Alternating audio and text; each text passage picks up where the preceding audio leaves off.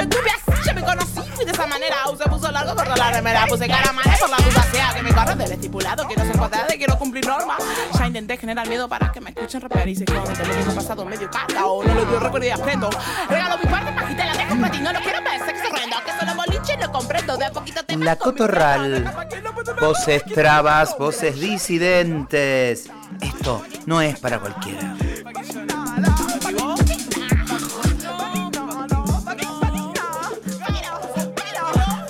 Todos los viernes de 20 a 21 horas por la Nacional Rock.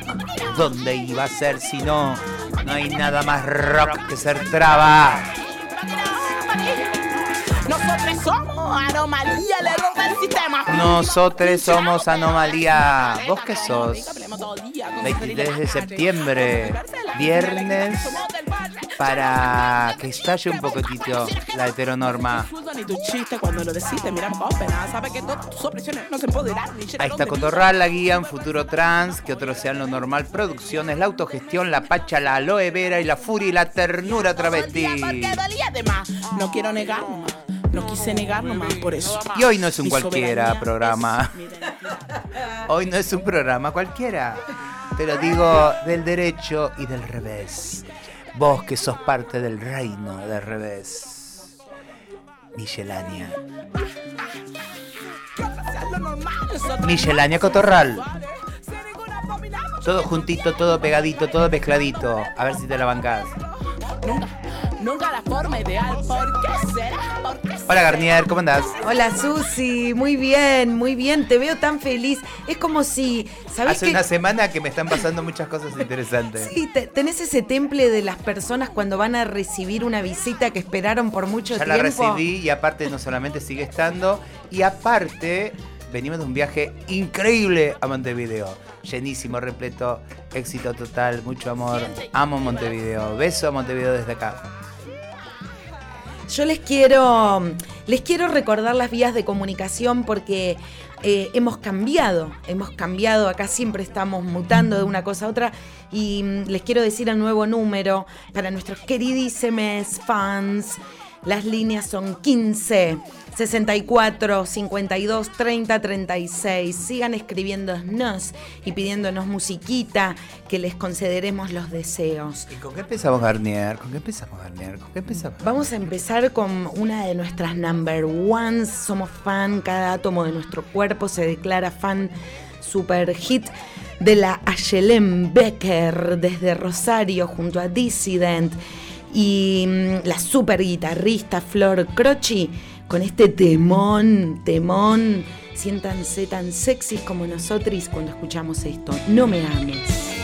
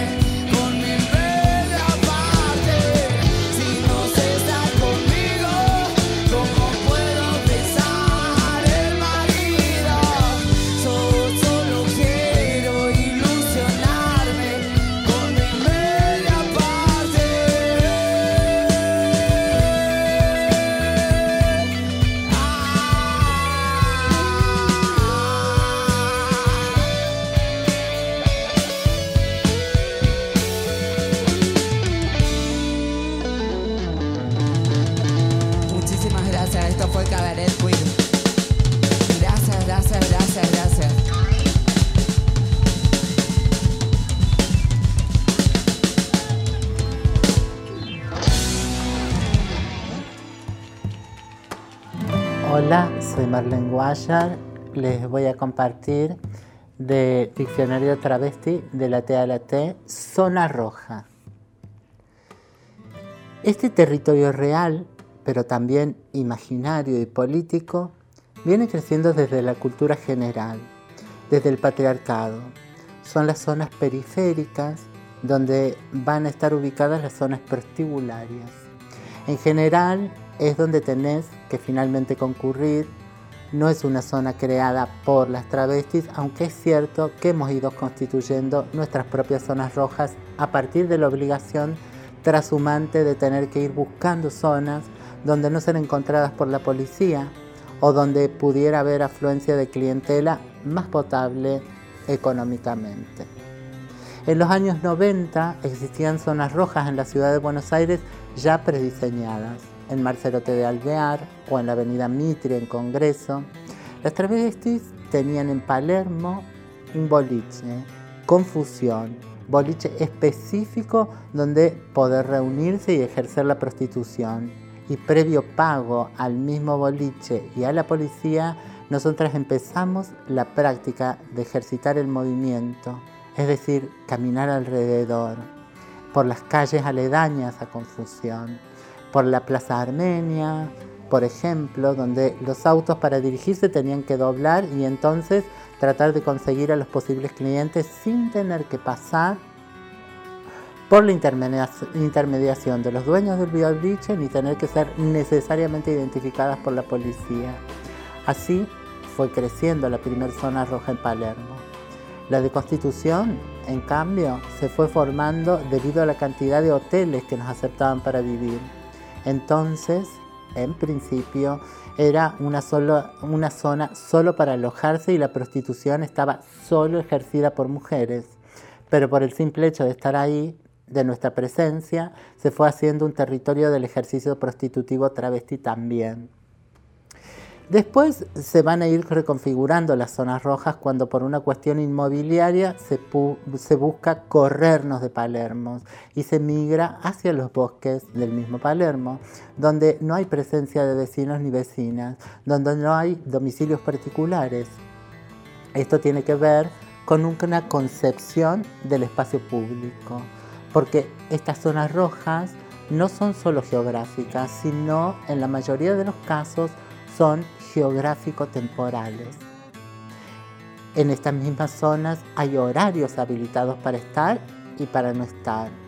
Los horarios hacia donde se nos excluyen son los horarios nocturnos. Zona roja también significa que se nos excluye de la cotidianidad de la vida heterosexual, de las escuelas heterosexuales, de la familia heterosexual, de las compras heterosexuales, del uso del tránsito, se nos excluye del yin heterosexual. Hay una legitimidad heterosexual de usar los espacios públicos que se supone les pertenece. Nosotras no somos consideradas siquiera vecinas, somos no pensadas en el espacio público. Por eso ir a hacer las compras a un supermercado o a las tiendas en general o, acceder a la cultura, los cines, el teatro, son realmente prácticas complicadas y ajenas para nosotras. El único lugar donde poder transitar y en ciertas condiciones de explotación son las zonas rojas, que constituyen una suerte de apartheid, de gueto y de campo concentracionario a cielo abierto, donde se nos confina a un ejercicio subrepticio con extorsión puesto que concurrimos en apariencia voluntariamente, pero donde estamos condicionadas fuertemente a transitar para sobrevivir. Y el resto del día permanecer recluidas en nuestras viviendas, sea cual sea esta estrategia de vivienda. Travestis futuristas.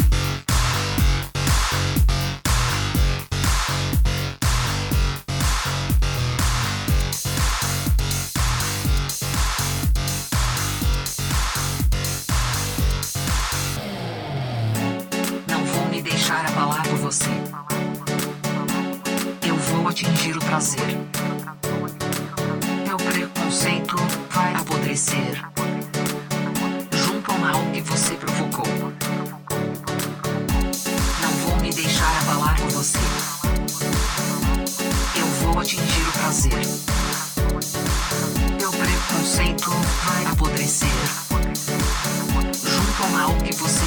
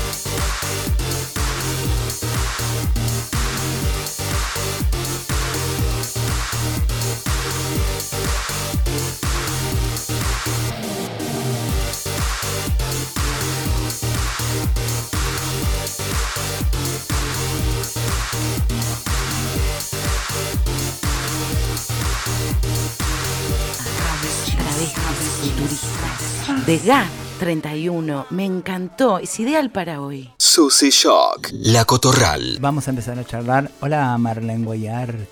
¿Qué con Hola, buenas tardes. ¿Cómo están todas, todos, todos? Bien, ya casi de noche, pero bien. Estamos muy bien. ¿Vos? Yo, em, digamos que estoy, no tengo por qué darles explicaciones. Mi, mi trayecto es algo muy íntimo y privado y lo voy a preservar. No hagan preguntas, no voy a responder. Fotógrafos, alejarse de aquí. Escúchame, eh, tenemos una amiga que acaba de llegar, acaba de bajar de su moto, está dejando el casco y dice que viene muy interesada para hablar en este programa, La Cotorral, nuestro programa, sobre esto de que no hay futuro. ¿Qué onda? ¿Por qué no hay futuro? ¿Por qué decimos que no hay futuro? Dejemos que baje, que se saque las botas. Puedes estar descalza, eh, si querés. Tiene que dejar toda la tecnología, porque la amiga eh, está estallando Buenos Aires en todos los lugares donde pasan música, los raves, las fiestas. Eh, es muy pasadora de música.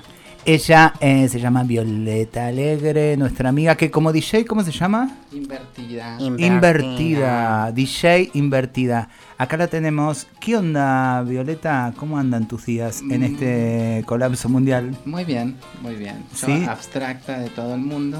¿Sí? Porque creo en, en esta premisa que estás tirando de no futuro. Así que bueno, como refugio me parece que la música es un buen lugar te instalaste en la música y desde ahí miramos cómo se cae todo. Exactamente. Y algunas cositas vamos agarrando de las que se caen que nos sirven. Sí, sí. Tipo lauchitas que vamos guardando para el invierno. Acostumbradísimas a la migaja. Acostumbrados a la migaja de este mundo paqui con lo que nos deja. ¿Cómo andas, amiga? Muy bien. ¿Ustedes? Acá andamos en eh, excelencia. Eh, venimos, eh, hoy estuvimos, hoy lunes, si bien esto es viernes, el lunes estuvimos con acompañando ahí a las trabas viejas en Plaza de Mayo, en otro reclamo más con respecto a esto de indemnización y reparación con algunas promesas desde el Estado, no del todo claras, que hablan de una cifra que se entregaría ahora, pero todavía no está bastante en dudas. Hoy flotaba esa sensación de que, bueno, se acepta eso que se está ofreciendo, pero eso no, no termina siendo el pedido general de asistir a una edad eh, de una comunidad que no tiene política de Estado. No se piensa en la vejez mm, de las trabas trans y entonces eh, ahí andamos con ese pedido, con esa certeza de también un fin del mundo que nos llega eh, a algunas personas más que a otras, con mucha más potencia, mucha más rapidez. Todas ellas decían eso, la mayoría obviamente eran femenidades no porque no haya masculinidades, pero claramente la urgencia es de la que todavía determinada está sigue parada en la calle, tiene un plancito y no sé qué, y sigue sobreviviendo muy lejos de esta ciudad eh, donde parece que pasa todo, ¿no? Yo leí un, texto que había mandado Marlene eh, diciéndoles para ir a ustedes que están escuchando, que también no suponen de clase media, no suponen de, de, de un estatus y de una situación que no es la de la mayoría, porque inclusive que nos veas algunas en los medios de comunicación no significa que sea la realidad. de nuestra comunidad travesti trans en general. De hecho, pedíamos, ya que estos medios de comunicación son los que están irradiando tanta violencia, tanta porquería hacia nosotras, quizás que sea la posibilidad también de quienes tengan acceso a los medios de comunicación en el mainstream, travestis específicamente, trans, que también levanten la voz y que empiecen a ser parte de este circuito para contrarrestar en el mismo mainstream tanta violencia y tanto odio, ese discurso que eh, les está funcionando. ¿Vos crees que está funcionando ese odio, Guayar? Es, eh, eso está operando, está operando y a, a, buen nivel, porque yo no sé si la televisión, ella es eh, demasiado vieja y está dada de baja, pero sin embargo eh, es un motor que repercute en el resto de los medios, las redes, todo el mundo levanta y levanta esa pequeña, eh, ese pequeño extracto, el extracto del odio, un perfume carísimo que todo el mundo eh, se quiere poner, el extracto de odio. Y, entonces todo huele a mierda y a, ese odio. Están sus peores sus peores vapores. Y una se puede aislar por eso, porque tiene algunos resquicios, clase de medieros, tiene trabajo, tiene algunas ventajas. Hemos hecho redes que, que nos aíslan eh, y protegen, cobijan, pero, eh, pero siempre está eh, eso otro desprotegido a la intemperie que que recibe todos estos eh, discursos y recibe los perpetradores de la intención de acción. Los discursos son para que otras y otros levanten la mano eh, o las bajen, las bajen si están y tienen que atender, eh, o las levanten para, llenar un, caño de PVC de cemento y salir por Marle Plata a golpear travestis, a quebrar huesos. Eso pasa. ¿Vos cómo lo ves, Violet? Toda esa secuencia de los medios de comunicación. A mí no me gusta hablar de personas, en particularmente para no avivarles tampoco, pero sí, claramente se trata de personas, pero se trata de todo un sistema que está funcionando, como dice Marlene. ¿Cómo, cómo lo ves? ¿Cómo te sentís frente a eso? Sí, bueno, más allá de la indignación que te da eh, ese tipo de discursos, coincido totalmente con, con Marlene, tiene consecuencias concretas y, envían constantemente un mensaje simbólico para, que continúe ese exterminio hacia nuestra población. Y, a mí me indigna mucho la subestimación, ¿viste? Como, no, no pasa nada, son 10 locas o no hay que darle bola. Eh, y ese también es un discurso de clase media que, parecería como que no le llega. Que sí, claro, no le llega. Por eso este, cuando nos vamos enterando en un WhatsApp, en una red social de que hay otro travesticidio, hay otro ataque de violencia hacia alguna compañera, eh, nosotras sabemos bien identificar de que tiene que ver ese discurso. Y eso te llena de indignación cuando inclusive dentro de los movimientos amigues o el movimiento feminista te están diciendo no le des bola sí tenemos que darle bola porque ya tenemos, este, la historia habla de, que podemos retroceder en derechos, no relajar, ¿no? pero a la vez también el impedimento de cómo, qué hacemos frente a esos discursos. Vamos al canal, vamos a la radio a romper todo, nos exponemos nosotras para seguir siendo las violentas, porque ahora todo es violencia también. Eh, entonces también nos encontramos como bastante paralizadas ante, ante estos discursos. Por eso, eh, y más en, un momento que está todo fraccionado, ¿viste? Como, bueno, hoy no podemos decir que hay una unificación de un movimiento porque se rompió todo ese tejido colectivo que, nos, que nos unía por causas concretas. Ahora estamos como cada quien sobreviviendo, subsistiendo, que también nos lo merecemos, por supuesto, y, y se pierde, se pierde constantemente lo colectivo. Eso, eso me, me preocupa en lo personal muchísimo. Y pensábamos también hace un ratito esta idea de, bueno, cómo enfrentar creativamente es, eh, este momento, ¿no? Que indudablemente hay que, necesitamos pegar un salto a esa obviedad de la que bien decís, pararnos en el frente de ese canal, porque aparte hay un dueño y hay responsables con nombre y apellido que contratan a estas personas y le dan trabajo, etcétera, etcétera. Pero digo, pararnos frente a esos lugares, diga, esa obviedad que también esperan que hagamos, o cuál sería finalmente lo creativo posible para, eh, para eso, para, para saltarle a la yugular desde algo que no esperan, otra nueva construcción que indudablemente eh, nos ganan porque tienen la estructura, la tranquilidad para pensar estrategia que es siempre lo que nos termina pasando, ¿no? Esa sensación de que, de que ese tiempo de paz que vos hace años que te escucho que pedís, Marlene, para sentarnos a, diseñar cómo sería finalmente nuestra vida, pero también cómo sería esas estrategias puntual para resistirle a cada embate que nos va poniendo época a época esta vida, ¿no? Pero eh, a mí me, me surge eh, que la creatividad es, eh, en, en, el caso de nosotras, que tenemos una distancia muy grande con el resto de la sociedad, está en, poder volver como hacia atrás, encontrar la creatividad que ya fue realizada y que estamos perdiendo. Nos estamos cada vez acostumbrando más a qué nos pide la heteronorma para, eh, para asemejarnos a eso, ¿no?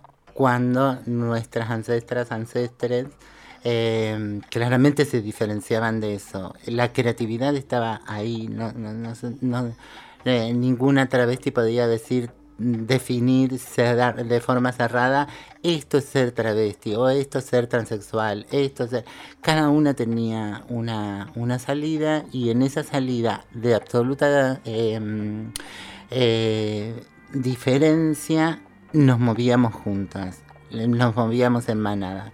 Ahora creo que em, esa, e, esa diferenciación se vuelve como demasiado egocéntrica y entonces no puede dialogar ni escuchar, lo que no permite crear un movimiento que tenga cuestiones, eh, estrategias en común. Y para eso eh, vamos a dejar eh, puntos suspensivos para una pregunta a Violeta.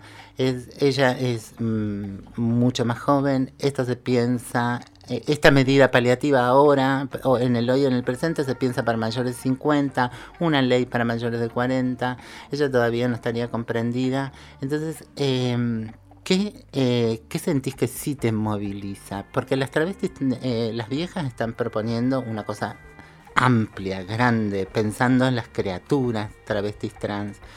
Y, y ahí, como siempre, te, llama, te, te, te, acotan a que es por las viejas. No, no es por las viejas.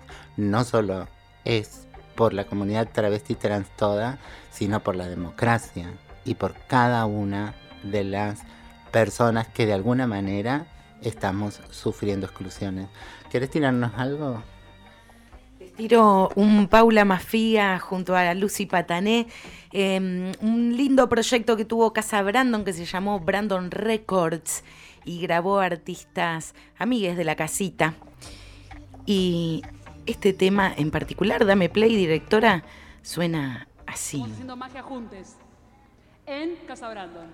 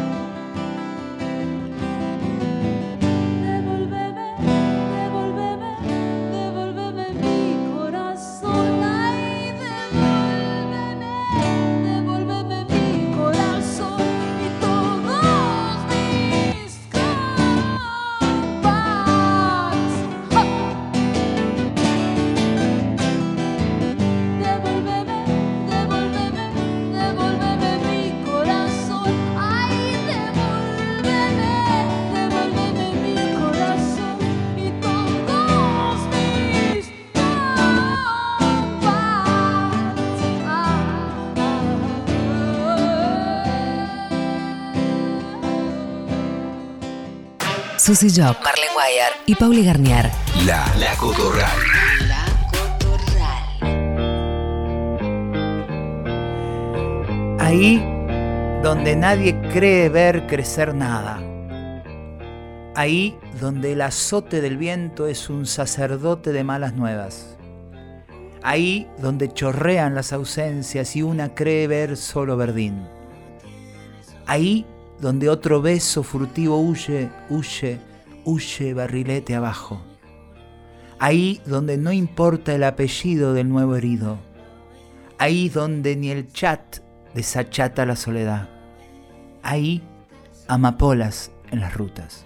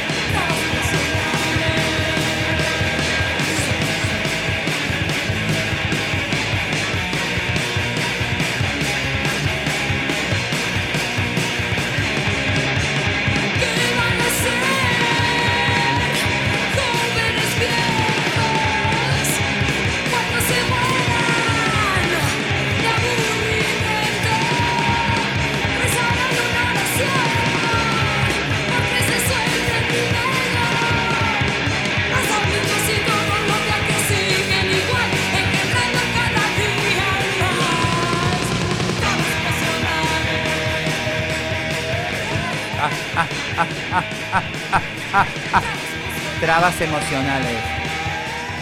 Te lo vamos a pasar siempre porque somos eso, trabas emocionales. Viole, alegre de nuestro corazón, ¿qué, tenés para responder a esa pregunta inquieta de la Guayar? Esa pregunta inquieta de la Guayar. Em, con respecto al reconocimiento, la indemnización que están pidiendo las adultas mayores, em, yo creo que tiene que ver con un reconocimiento histórico y ese reconocimiento histórico tiene que ver con una historicidad más que lo etario.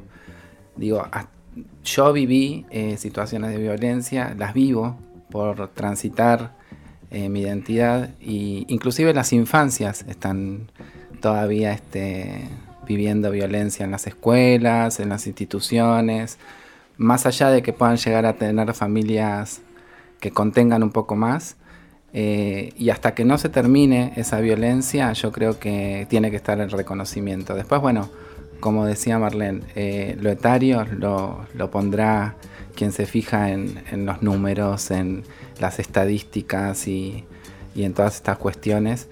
Eh, pero bueno, es como un piso, ¿no? es como, también puedo poner como ejemplo la ley de identidad de género. Tenemos el reconocimiento de un Estado parcialmente con respecto a nuestras identidades, pero eh, en realidad lo que, lo que tiene que hacer esa ley es promover un cambio cultural que no es lo que está pasando porque tenemos un Estado que está totalmente descentralizado y mientras hay una ley que reconoce eh, la identidad de género, eh, por otro lado tenés los medios de comunicación, por ejemplo, que te están diciendo que esa ley de identidad de género es una mierda y que no sirve para nada y tenemos que estar yendo institución por institución a decir no, esta, tenemos una herramienta jurídica que eh, te guste o no la tenés que respetar.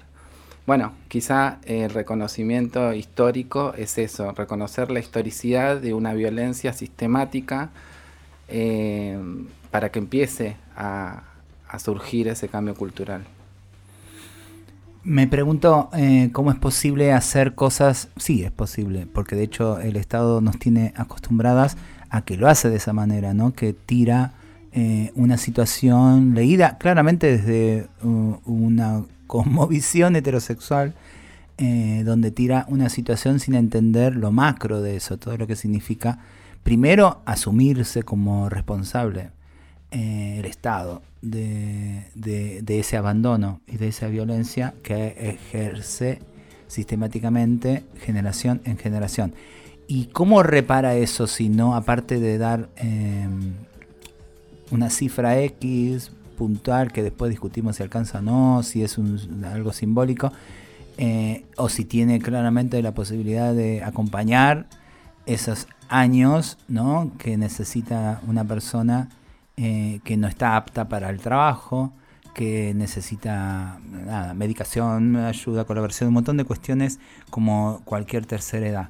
Pero pensar en esas herramientas que no termina tirando para construir un mundo que asuma eso, que hay un Estado responsable de algo. Pienso, eh, te pienso, Marlene, eh, y te miro para, para que me ayudes en, este razonamiento, que no alcanza con tirar una cifrita y, ya está, digamos, si no hay una lectura de una responsabilidad eh, política y social y de acción de un Estado que primero tiene que reconocerlo, tiene que pedir disculpas y a partir de eso hacer un accionar pedagógico para, inclusive, mm, digo, no sé, ejercer eh, el derecho al cuidado de sus propias ciudadanas y ciudadanos para decirle, eso no se puede decir en televisión.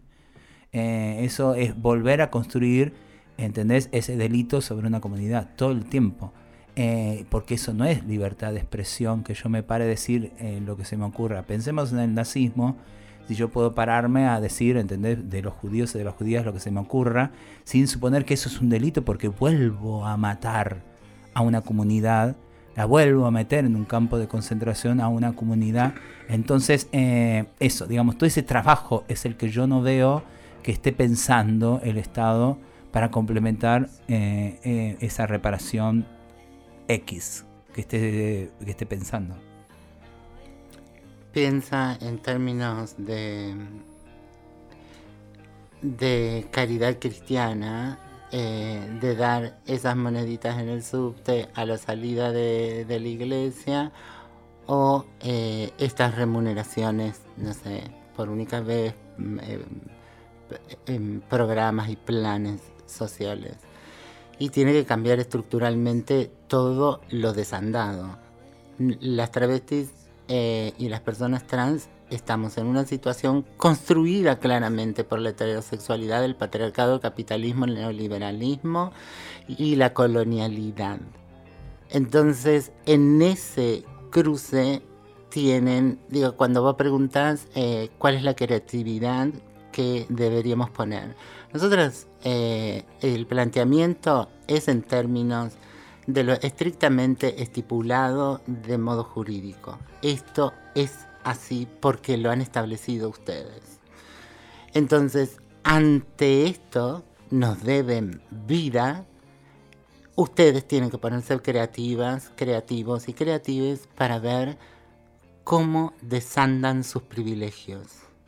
Sus privilegios le están enquistados, les forman, les transforman y le han hecho callos para sostener la violencia que les producen e-, esos, esos, eh, esos mismos privilegios. Porque eh, en, eh, alguien sube un video de una trama en una favela a la que le rompen los huesos seis tipos de la misma condición social de ella y nos horrorizamos pero de todas maneras las vistas crecen, el morbo crece. Eh, es como muy contradictorio, pero eh, se alimentan de eso y eso también causa risa. Eso no a todas las personas nos provoca horror. A la mayoría de las personas les provoca eh, risa, curiosidad, hilaridad y eh, porque están acostumbradas a, un ejercicio pedagógico desde la niñez que nos desensibiliza. Y esa desensibilización hace que podamos estar soportando todo lo que nos hacen a nosotros. Entonces, claro, eh, ¿cómo no vamos a, hacer, eh, hacer refractarias y refractarios ante el dolor de otras personas puntuales? Que además están esas personas, eh, como dice Loana Berkey, localizadas. Se ha, eh, eh, se, ha hecho denso, un tejido muy denso donde nuestra misma identidad se asocia con lo peor de la humanidad. ¿no? Tu hijo puede ser ladrón, pero estas son ladronas y además perversas que puede ser tu hijo una perversa, pero estas son ladronas perversas y sidosas. Puedes tener un tío eh, sidoso, pero estas son perversas, dañinas, sidosas, ladronas, eh, y así sigue enumerando. Que es algo interesante porque dentro de todos los ejercicios de exclusión de esta sociedad, donde no eh, el ejercicio es deshumanizar, esto no es un ser humano, eh, en, el concepto de cloacalización se condensa eso, todo lo peor de una sociedad, pero hay un resquicio en donde esa sociedad reconoce que es propio, que hay una humanidad, que somos su desperdicio. Claro, nacieron de, pero eh, son lo peor de nosotras y nosotras. Y eso está construido por el, por, por el desconocimiento, porque no nos conocen porque no nos, no nos viven, porque antes de del acercamiento ya está el miedo instalado, el miedo, los preconceptos, el asco, la bronca, eh, que te la van instalando e inoculando por muchos lados, porque tu jefa te, te hizo callar la boca y te robó una idea y la puso como propia y tal, y vos tenés que descargar toda esa bronca y esa bronca eh, la vamos a recibir los chivos y las chivas expiatorias de esta sociedad. Violet. Sí, aparte, eh, sumo una cosita, em, que es tanto también el, daño subjetivo que, que, provoca eso, que inclusive nosotras mismas muchas veces creemos que no nos merecemos. Eh, desde la familia, cuando nos abrazan, bueno, eso, ya lo contamos como un privilegio. Eh, cuando accedemos a, una institución que nos tratan bien, eso ya lo contamos como un privilegio. Cuando encontramos una persona que nos ama, eso ya lo contamos como un privilegio. Digo, ahí también hay todo un, proceso que, nos va a nosotras subjetivando de que no somos merecedoras. Eh, entonces me parece que eso también es un, ejercicio que tenemos que hacer nosotras para, para poder, este, no sé si decir la palabra, empoderarse o, poder tener determinada conciencia de que no somos responsables de todo eso y que sí nos merecemos todo eso. Quizás puede ser que no nos perdonen, que intentemos dejar de ser ellos.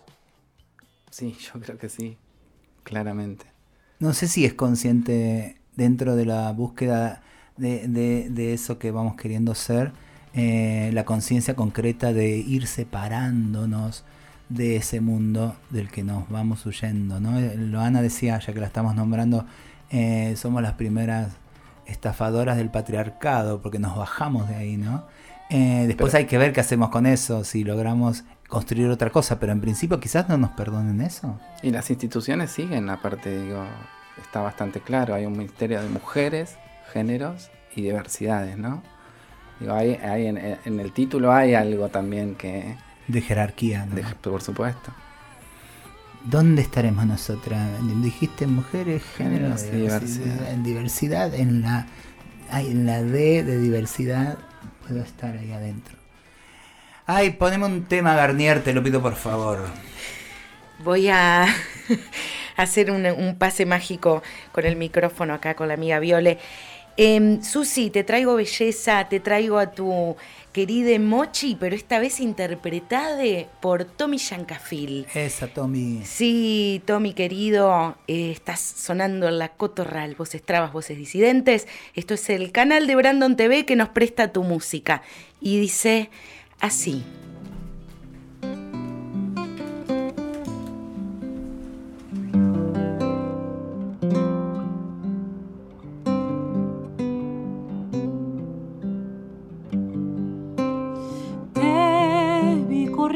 Hacia ninguna parte y entendí lo que no podía darme y a la noche volví a sonreír.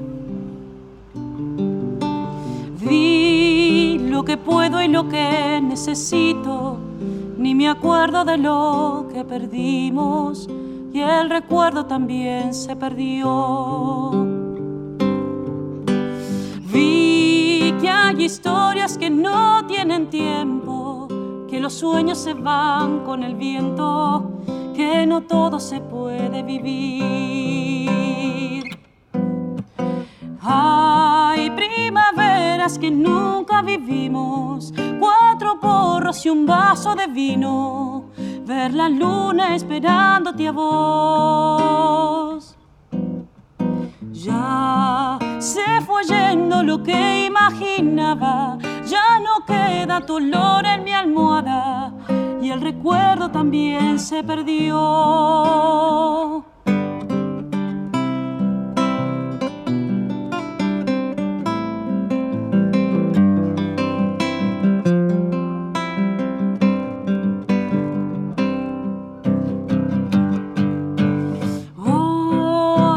buscado a través de las redes, recordando que tu corazón quiere olvidarse de lo que pasó. Me he preguntado si aún tienes mis lentes, si vendiste tus cosas de siempre, si todavía vivís en la unión. empezaste a cambiar de camino, que algo de tu destino y que un grupo te ayuda a vivir. Hay primaveras que nunca vivimos, cuatro porros y un vaso de vino, ver la luna esperándote a vos.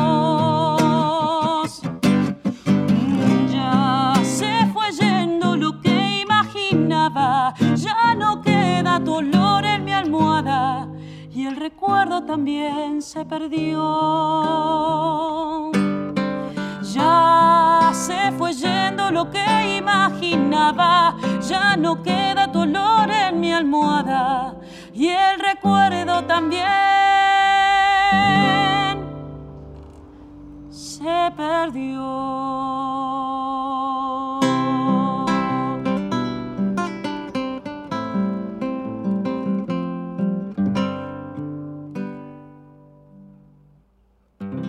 Susy Shock, La Cotorral. Ay, qué programa. Todo pegadito, todo pegadito, todo sumadito. Cuánto, cuánto, cuánto ha pasado, cuánto sigue pasando por el puente de nuestras vidas, bajo el puente, adentro del puente, arriba del puente, dentro del puente. Eso somos, dejar de ser túneles cavando para ser puentes. Eso decía Maite Maya. Nos vamos. Coequiper, Marlene Guayar, producción de Amorosa Guía, voces, curaduría musical, Pauli Garnier, grabación y también producción Emma Abello y dirección también. Staff de la Nacional, Tincho, Diego Rodríguez en edición y compaginación, coordinador musical Patino por Holanda. Nos vamos, nos vemos. Ojo, cuidémonos siempre, las espaldas y los corazones. Esto fue la Cotorralkenstein. Sara Eve, Salfina, Temón, Antifá, para vos, para levantarte este viernes y que muevas todas las cachas.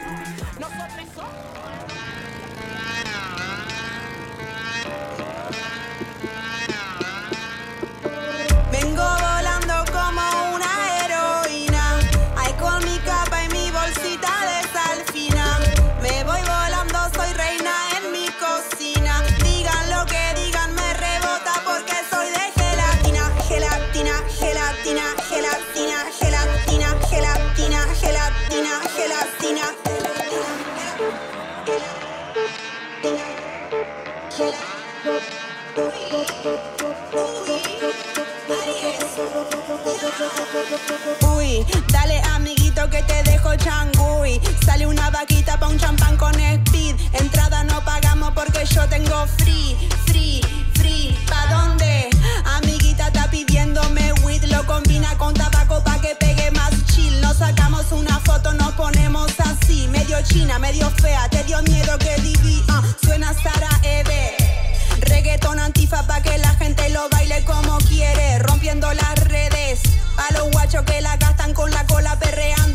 Quieren,